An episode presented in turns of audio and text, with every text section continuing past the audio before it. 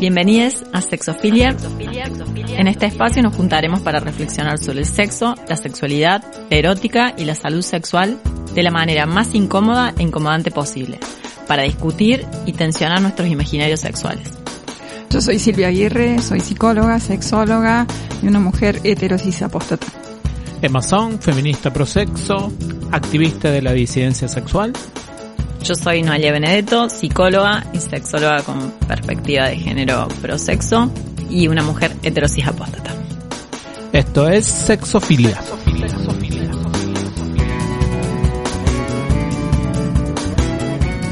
Bienvenidos de nuevo a otro programa. Eh, hoy vamos a hablar de cosas sucias. a mí me encanta. Claro, dirty o kinky. Vieron que a mí me llama la atención que hayamos asumido como tantas palabras angloparlantes para referirnos al sexo.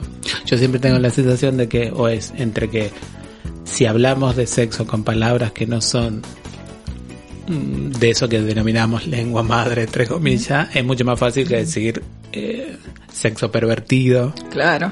Sí. Eh, sexo anormal, amoral, que eran las otras palabras que usábamos para eso.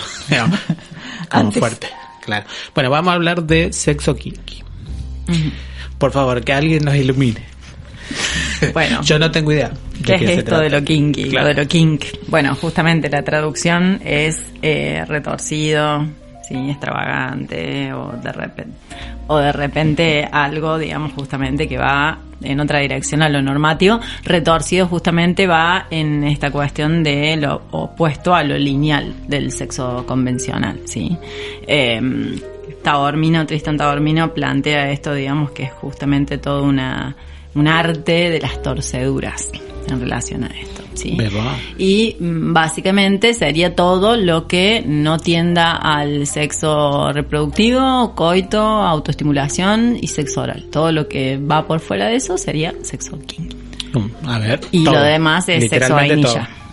Ahí Sí, va. que justamente viene Vainilla por el helado. por el helado. Sí, Es- empieza digamos como una especie de etiqueta peyorativa a, a las personas vainilla en esto de poder ir a consumir a una heladería y tener a su disposición toda una cantidad de sabores y elegir lo más clásico, llevarse lo más clásico.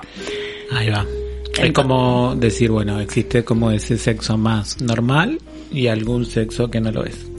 Sí, no, no sé si me gusta lo no normal, No, me está para- llevando a lugares que no, pero, pero sí, estaría lo, lo, lo conservador versus lo no conservador. Ahí va. Sí, es como un son- sexo progresista y un sexo conservador.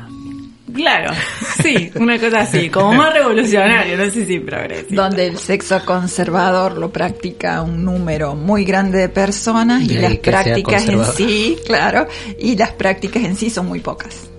Un gran número de personas hacen muy pocas cosas. Que sería chupar. No, ni.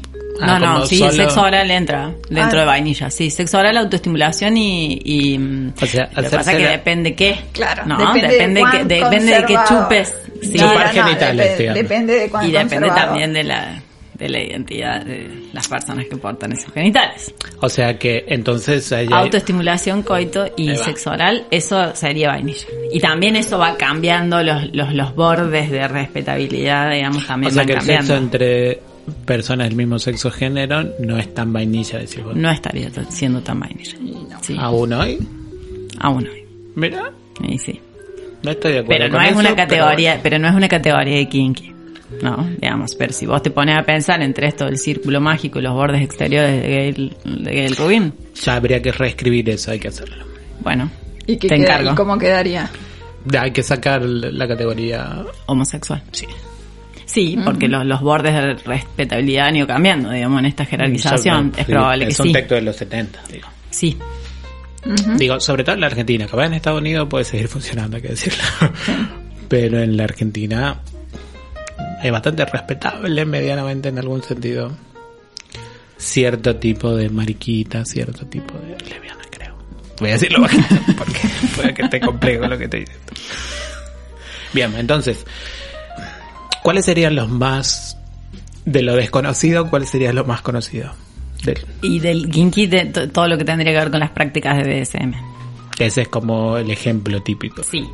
Que de acuerdo a quien leas, alguien te va a decir, bueno, el BDSM está dentro del sexo kinky y hay quienes te van a decir, el kinky está dentro del BDSM. Para mí, el kinky sería como la categoría de paraguas y dentro están las prácticas BDSM. ¿Y otra? En relación a eso, bueno, por ejemplo, Tabarmino plantea que em, el sexo tántrico también puede ser pensado como un kinky. Bebo. Tan inteligente Tabarmino siempre. Sí. De verdad. Sí. Y cuando hablamos de sexo tántrico nos referimos a que porque hay como mucho marketing, ¿no? En relación a eso. Tiene que ver con un sexo que no apunta a justamente la lógica ni coito ni orgasmo centrista y que eh, se basa en una especie de eh, intercambio eh, en relación a lo energético, a través de prácticas más sensoriales que tienen que ver sobre todo con la mirada y el tacto. El plano sensorial del que habíamos hablado alguna vez, ¿no? Sí, eso es plano sensorial y plano energético se puede pensar, ¿sí? O espiritual, pero si lo agregamos también pasa por el kinky. Entonces todo depende también de quién, en ese sentido, lo kinky puede ser una práctica, puede ser a una comunidad, puede ser una posición subjetiva, o también puede tener que ver, de acuerdo donde lo escuches o lo leas, como una orientación o como una identidad. O sea que todo lo que no es sexo reproductivo es raro. Sí, Alguna cosita, alguna cosita que puede sonar así un tanto mal para esa ese estilo conservador tiene. Mientras que la masturbación sea una práctica para que nos lleve a el sexo reproductivo, porque si es una práctica en sí misma, como sería como medio medio condenable, digamos, para decirlo de alguna manera. Sí, inclusive también hoy en día se condena, hay ya he escuchado a varios y varias profesionales de nuestra área plantear de que hay que sacarle el objetivo de regulación de, los niveles de estrés o de usarlo como un inductor del sueño, de la autoestimulación, como si nosotros pudiésemos ser policías en relación a las funciones que van a tener las actividades genitales. Como que, dicen que está mal hacer una pajita antes de dormir. Claro, usarlo para desestresarse o para o para, para dormir, que sí que hay que cambiarle el objetivo, que hay que hay que jerarquizarlo de otra manera, ¿no? Digamos, porque sería más valioso siempre y cuando sea dentro de los planos eróticos. O sea que una una paja una paja una paja somnífera sería kinky también. Bebo. ¿Viste? Sí, sí, acá, acá aparecen policías de todo. Sí, si usabas mucho los sex toys, bueno, el sex toy también sería algo de kinky, ¿no? Si usabas mucho los sex toys y te habituabas a los sex toys, eh, si generaba una habituación. claro. Claro, si generaba una habituación al pene no hay problema, pero si genera una habituación a, a, un sextoy, a un succionador, ah, ya hay que hacer algo, hay que hacer un corte, hay que cambiar las, las graduaciones. O sea, entonces todo lo que porque pareciera que nos permite más definir lo que es lo común o lo que quisiera que sea lo común, pareciera nuestra cultura, más que lo raro, de Uh Parecía más un corte límite en decir, bueno, todo esto no es un sexo apreciable para mucha gente, digamos. Sin embargo, hay muchos esfuerzos por, digo, no, quiero mentir, pero digo, hay muchos esfuerzos por incorporar cosas novedosas a ese sexo conservador, lo vamos a decir de esa manera. Esfuerzos, em, por ejemplo, y bueno, usen juguetes, eh, qué sé yo. Eh, ¿Me explico? Sí, pero no mucho más juguetes, algo de disfraces, un poco de roles así como muy superficiales, incluir alguna tercera Mal persona. Actuados, sí, no es una escena BDSM lo que se arma, sino es ponerse un poco de látex y ya está, digamos. ¿Y ustedes por qué creen entonces que apareció todo un imagen? Porque también es cierto que, por lo menos en los últimos años, sobre todo en ciertas plataformas de, de entretenimiento narrativo, lo voy a decir de esta manera, es decir, Netflix o alguna de esas, o películas y demás, apareció todo un, ¿cómo se dice? toda una proliferación de narrativas en torno a ese sexo no convencional, digamos. Como bonding, por ejemplo. Por ejemplo, como el 50 sombras de Grey, como... Pero, parecen un montón. La proliferación de muchos usuarios en las redes sociales que te estimulan diciendo... Eh, Eva, Eva Yus tiene la respuesta plantea que justamente son, son narrativas que no son leídas como entretenimiento, sino como unas guías de autoayuda para Y para justamente meterle algo de picante a, la rutina del, sexo heteronormado. ¿Y lo necesita? Y se ve que sí. Sí. sí. ¿Para qué? ¿Para tener sexo o para establecer los límites de hasta dónde se puede tener sexo? ¿Me explico lo que quiero decir? Para no morirse de pena, Emma para eso es simple como eso. Es como, la, creo que es como la aspirina. Para, para, intentar salir de, esto de que, de que hay un destino que es la habituación, digamos, para poder armar un más allá de la habituación, digamos. Como que uno puede, digamos, en esto de poder o de querer pretenderle novedad, ¿no? A la, a la rutina sexual, que es algo un tanto imposible. Entonces, con estos eh, condimentos, ¿sí? hay algo que se vuelve medianamente probable durante un tiempo hasta que, bueno, fracase, ¿no? Parecido al, a este cuento del amor eterno, ¿no? El sexo ardiente eterno. ¿Cómo se consigue? ¿Cómo se consigue el amor eterno? ¿Cómo se consigue la pasión eterna? Intentando responder a eso, me parece.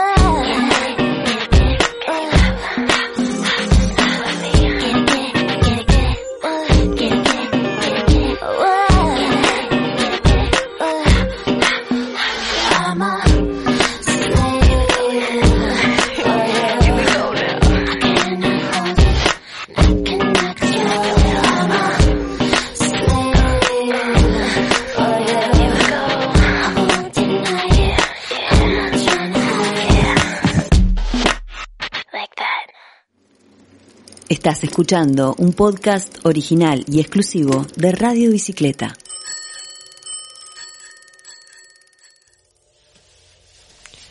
Muy bien.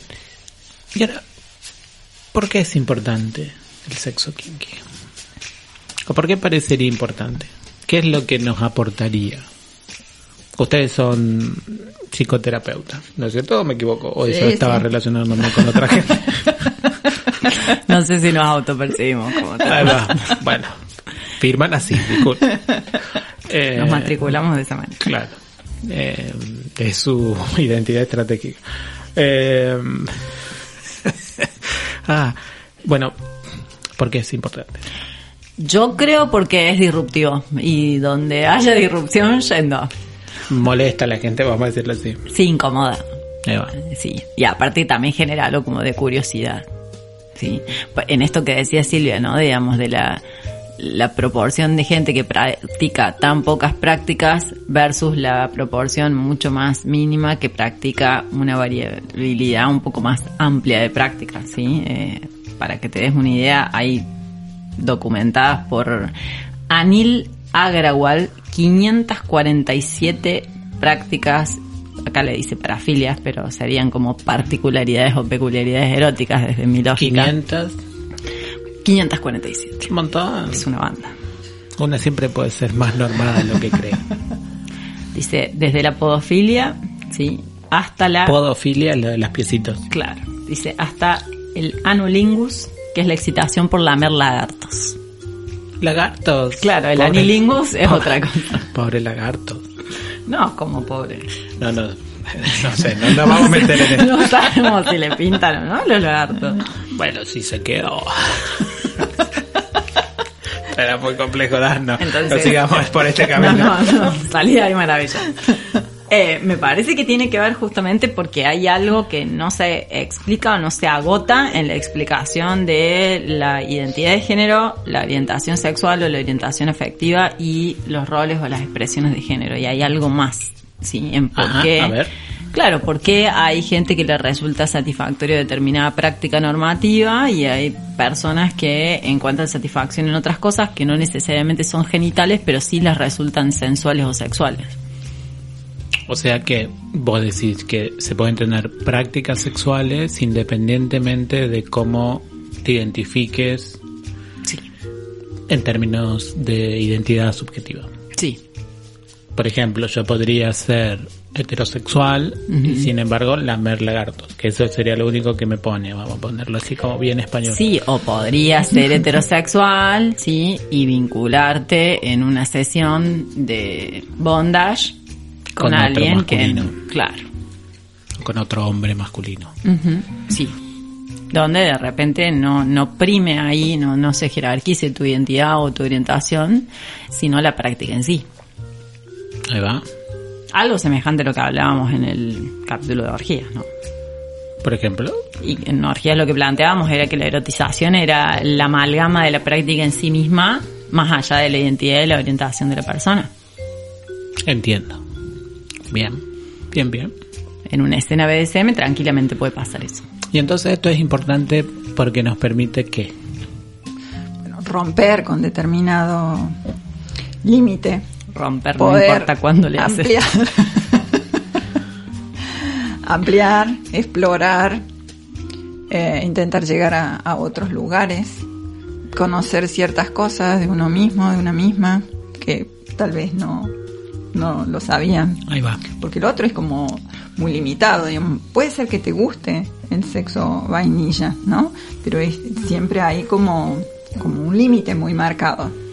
Esto otro es la posibilidad de, bueno, llegar a otros lugares.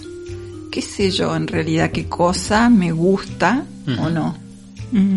Tiene que ver con la particularidad y me parece que es importante a nivel político más que a nivel estadístico.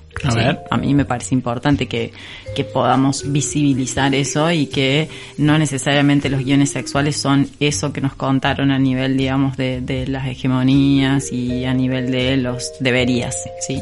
También hay toda una pluralidad de, prácticas y de mm, comunidades orientadas a la exploración de cosas que a veces ni se nos aparecen por la cabeza, ¿sí?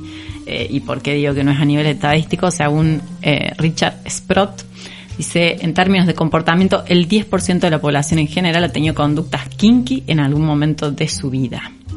aunque hay muy pocos intentos sistemáticos para medir la prevalencia de las identidades kinky en la población en general, puede ser que entre el 1 y 2% de la población tenga una identidad sexual o erótica, según lo que yo pienso, centrada en su sexualidad kinky.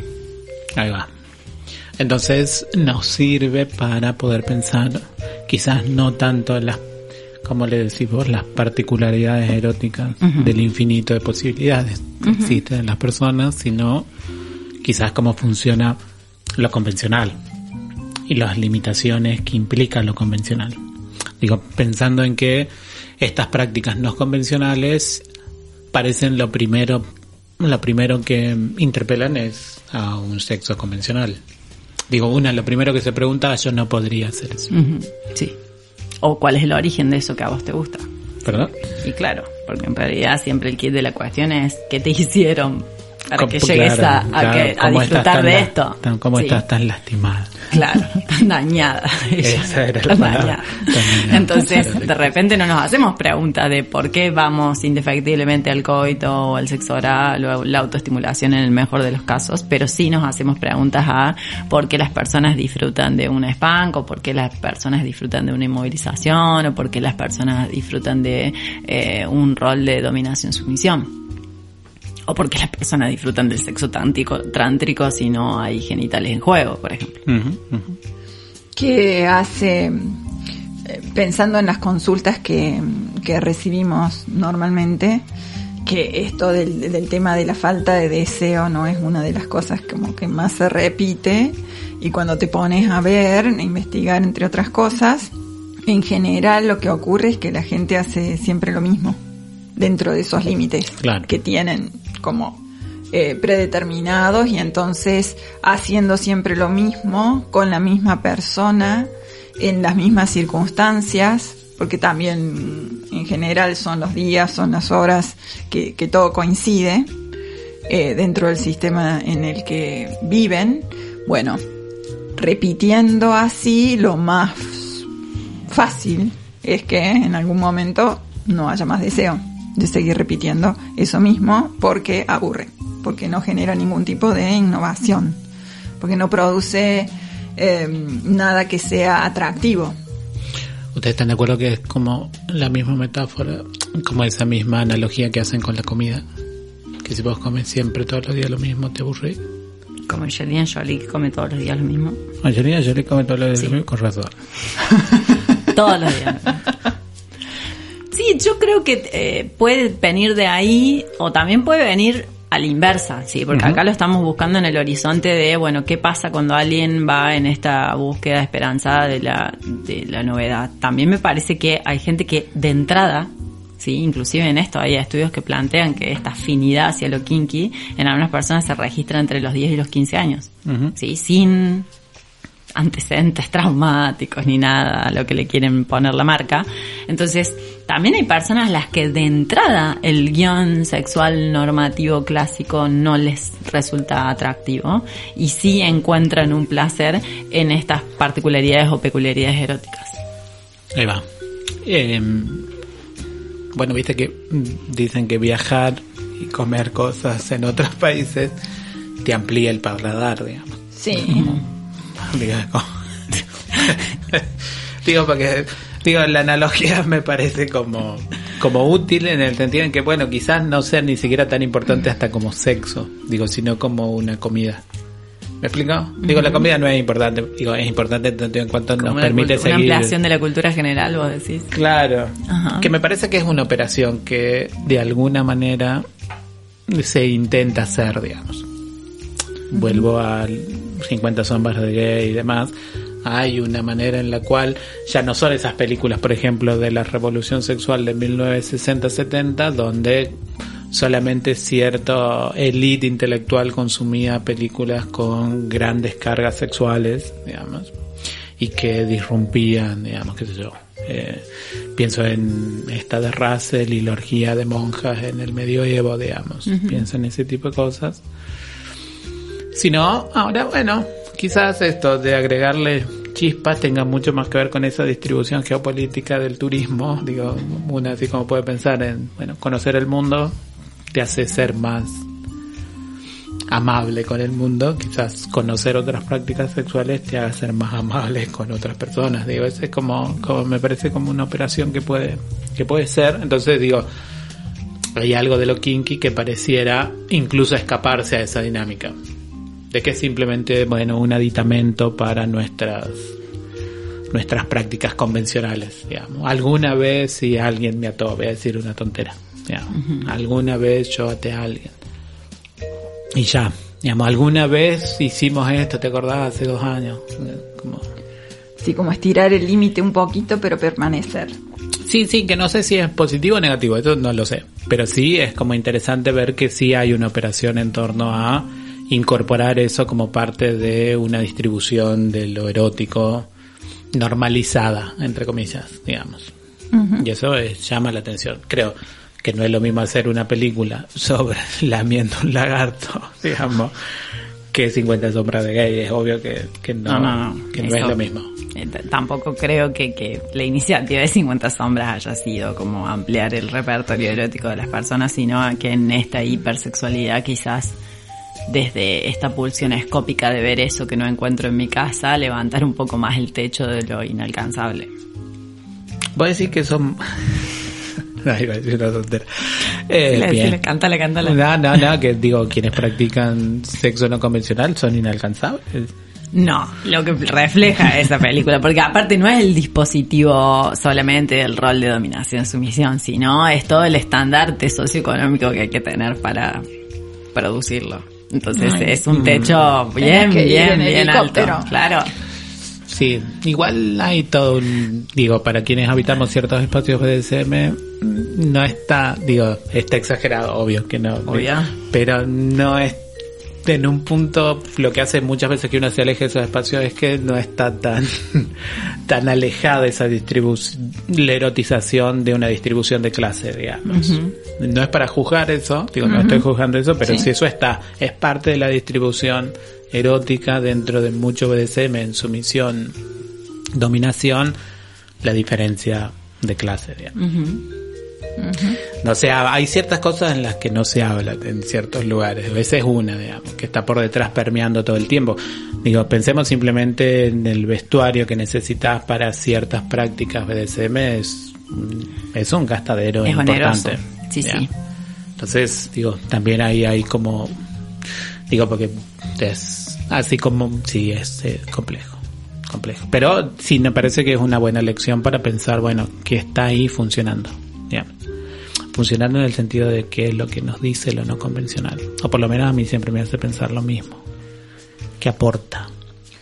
Desde nuestro lugar, yo creo que visibilizar apunta a, generar algún tipo de, de despatologización de estas prácticas, ¿no? Digamos, de pasar de esta cuestión de eh, el pecado, el delito, la enfermedad, lo perverso, ¿sí? A nada, justamente esto, algo que no tiene que ver con eh, un padecimiento, que no tiene que ver con lo traumático, que no tiene que ver con un mapa vandalizado, erótico, como nos comentaron en algún momento, sino que justamente tiene que ver con toda una preferencia en relación a eso y un placer asociado. Y justamente hay estudios que indican que eh, a ver, contrario a lo que el sentido común puede sostener, de que las personas que practican BDSM eh, tienen algún tipo de alteración psicológica, algunos estudios sostienen exactamente todo lo contrario.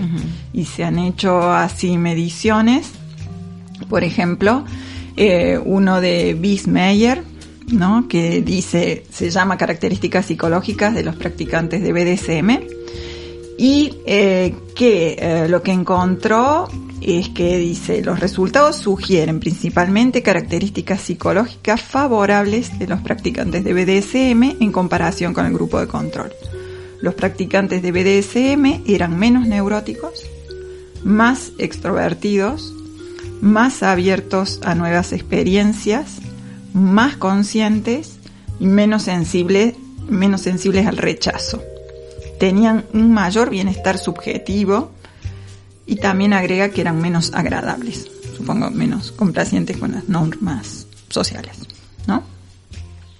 Pero bueno, es eso que también funciona como mucha carga para las personas que quieren tener otro tipo de prácticas, esto de ser vistos no solo por la sociedad, sino incluso por eh, sus terapeutas o por sus analistas, ¿no? Como eh, ¿qué, está pasando acá, que estás buscando otro tipo de práctica, porque esto no te alcanza, te estás yendo del terreno de lo normal y bueno, es importantísimo que se pueda tener otra visión, como decimos siempre, desde la despatologización y poder ampliar y entender que esto no tiene nada que ver con enfermedad.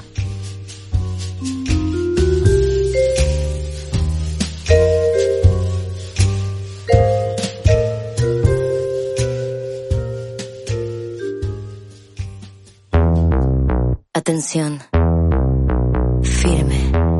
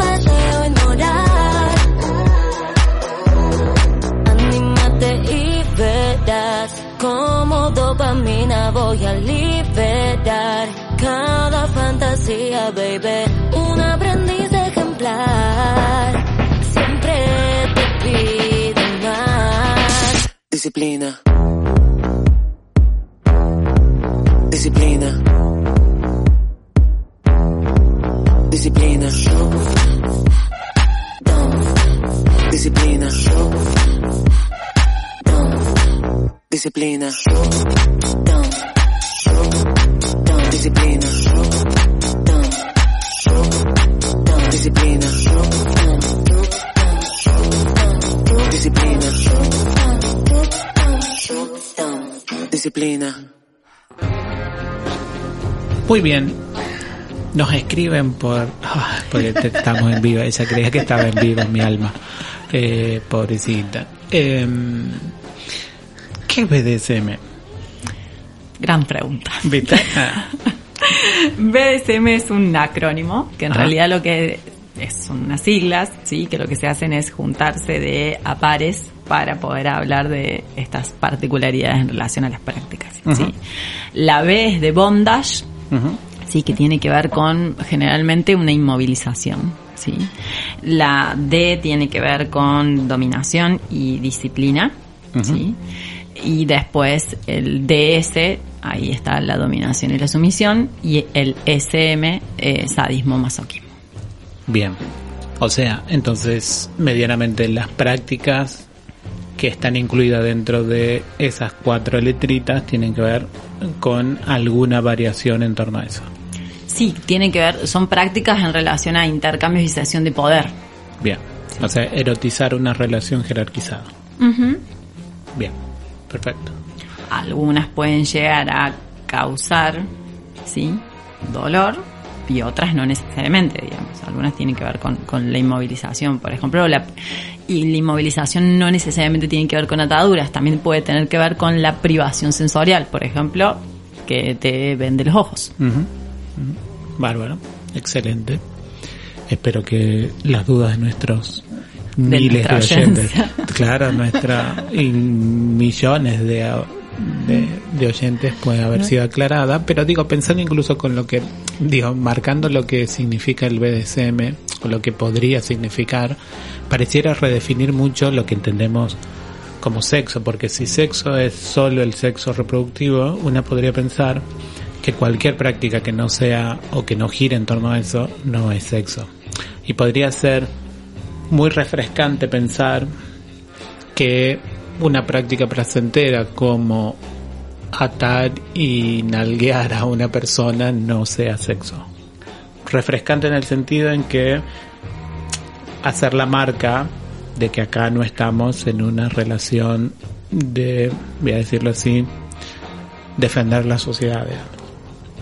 Es decir, reproducir en términos normativos los vínculos convencionales que son necesarios para que la sociedad siga reproduciéndose. Yo sé que estoy diciendo un montón.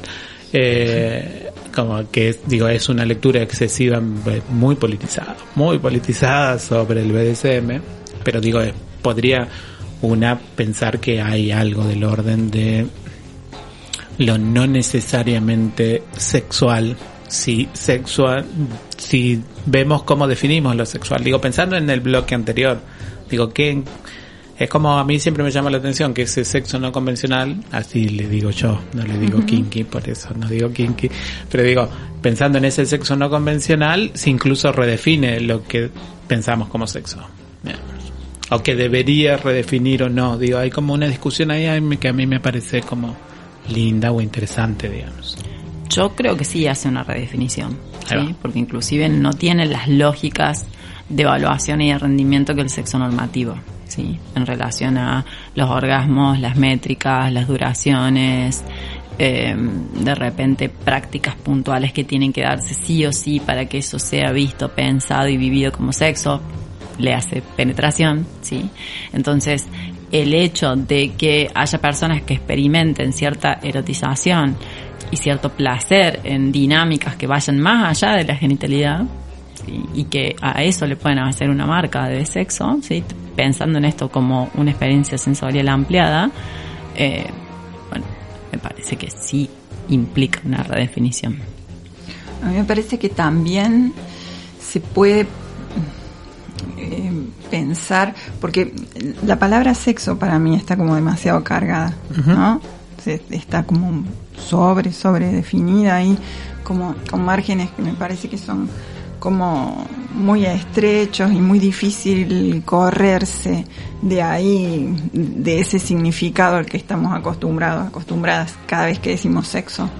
Por eso me gusta por allí usar otras palabras como placer, ¿no? Para pensar desde el placer este tipo de prácticas, ¿no? tratando de sacar un poco la palabra sexo, es decir, bueno, son prácticas placenteras. Que por allí me parece que tienen como una connotación menos negativa. Y lo, lo pienso en general al placer, ¿no? Que al sexo. El, sexo de por sí como palabra me parece que es como bastante densa, difícil de remontar, ¿no? En cambio, pensarlo desde lo placentero con la palabra placer, es decir, bueno, esta es otra forma, esto es eh, maneras diferentes de evitar el placer, me parece que puede ayudar un poco más. Ahí va. Ah, ahí está. eh, Silencio en radio no funciona, chiquita. Que. Que uno se queda pensando. Claro, claro. Es, es que, digo, se queda pensando porque me parece que hay algo del orden de la complejidad. Porque es, a ver, lo voy a poner de esta manera. Una podría decir, incluso también redefiniría como ese sexo que llamamos convencional. Digo, incluso redefiniría, digamos, que no tenga esa importancia que le solemos dar incluso en la crítica al sexo coital, digamos. Digo, incluso en la crítica también habría que correrlo al sexo coital en ese sentido, en el sentido de decir, bueno, si esto redefine el sexo, ese sexo o esa práctica coital se parece a el bautismo, le voy a decir de esa manera, o, o la asignación sexo-género al nacer, digamos, es una práctica cultural, social, que redefine los límites de lo legible como humano, pero quizás no define el placer erótico. Inclusive pienso en esto de que hay muchas personas del espectro sexual que tienen afinidad por, por ejemplo, prácticas o escenas BDSM, ¿sí? Porque justamente encuentran que ahí hay algo de lo erótico y no necesariamente lo genital que en algunas personas es lo que hace la marca en relación a considerarse desorientación. Excelente. O hay personas que también llegan a estos espacios kinky porque la sexualidad normativa les genera mucha ansiedad y frustración. Sí, el, el coito en esta venta de que se entiende como algo voluntario, sí, y que eh, no debería por qué tener algún tipo de particularidad o alteración, sí, genera muchísimas exigencias, ansiedades, malestares, etcétera, etcétera. Entonces hay muchas personas que eh, se acercan a esos espacios en busca de justamente eh, otras experiencias que, que no les generen ese tipo de, de exigencias.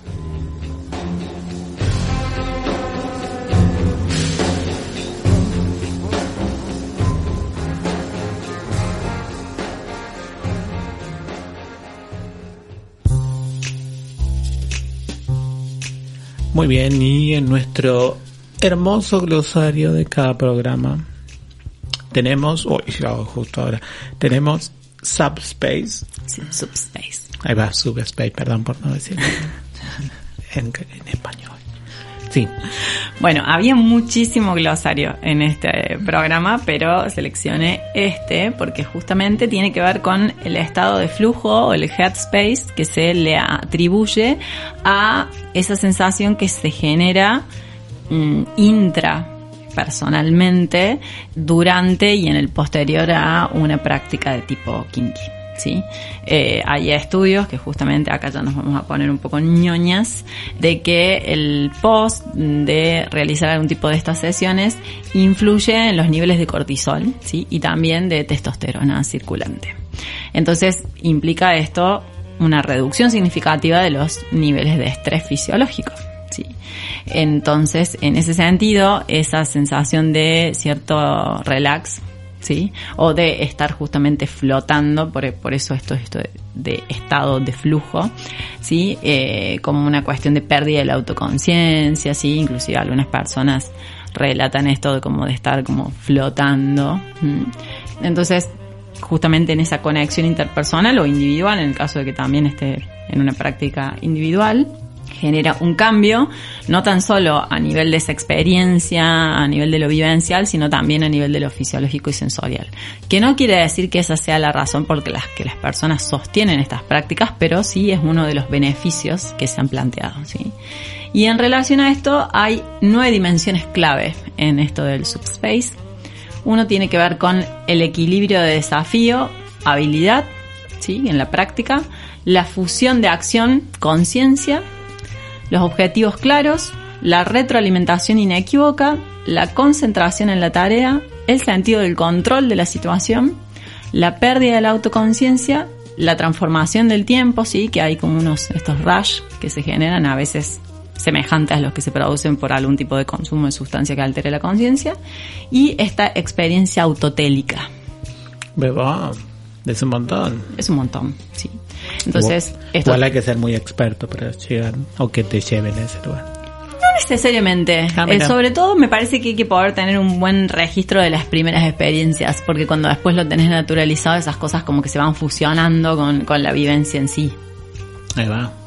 Pero si una se pone así como muy en esto de reflexividad, ¿no? De- en, en esto de prestarle atención a lo que va pasando ante las primeras experiencias, eh, puede ser algo bastante explícito. Y vieron Sí. que, es que las drogas funcionan muy bien.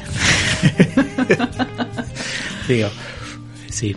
Sí, entonces, a ver, la situación, digamos, de eh, exponerse a algo que puede llegar a generar algún tipo de dolor en relación a eso, digamos, fisiológicamente la respuesta que se desencadena es siempre la misma, ¿sí? Después la sanción que una le va a dar va a ser distinta de acuerdo a la posición subjetiva que esté ocupando, ¿sí? Pero la respuesta generalmente siempre está relacionada con esto que se llama el nervio vago, ¿Sí? Entonces, siempre que alguien reciba un estímulo de corte doloroso, la reacción del cuerpo va a ser que las suprarrenales liberen epinefrina y adrenalina. ¿sí? ¿Esto qué va a hacer? Nuestras vías respiratorias se van a dilatar y van a desviar la sangre, ¿sí? se hace una vasodilatación a los grupos musculares más grandes. ¿sí? Entonces se hace un estrechamiento de la visión y del enfoque y también hay personas que reportan como un efecto de visión tipo túnel. Y en ese sentido también la glándula pituitaria lo que hace es inundar todo el cuerpo con endorfinas. ¿sí? Lo que hace es justamente, son los opiáceos internos que lo que hacen es disminuir nuestra sensibilidad al dolor. ¿sí? Esta especie de morfina natural que se genera por la cual también empieza una liberación en relación a contrarrestar eso de dopamina y serotonina y eso se experimenta con una vivencia elevada de placer, ¿sí? Entonces hay una especie de, de mm, locura así química que se genera en nuestro cuerpo, que es lo que puede llegar a, desencadenarse durante la práctica o hasta inclusive una hora después, ¿sí? sostenerse esa especie de, batido químico y que, eh, bueno, algunas personas lo que hacen es eh, reportarlo como positivo y a eso se denomina subspace. Ya está, mejor vendido que eso, imposible. Alto viaje. Claro, ni siquiera que gastar. No sé, hace un rato, hace un rato planteaste que todo el equipamiento era bastante oneroso. bueno, pero digo, puedes hacerlo sin tanto. Puedes simplificar. Claro, claro, exacto. Podemos hacerlo más gasolero. Siempre, siempre, siempre. No, es un montón. Más, sí, sí, mejor vendido imposible. Sí, ya quiero. Claro, ¿Quién lo quisiera? Podemos hacer un dólar subspace. claro. Como el dólar turista, pero para esto. Claro, exacto.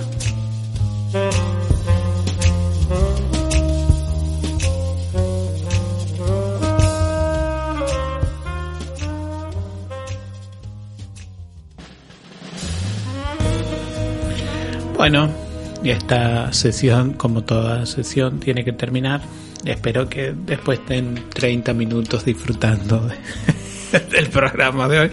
El estado de eh, flujo. Claro, en el estado que quieran estar.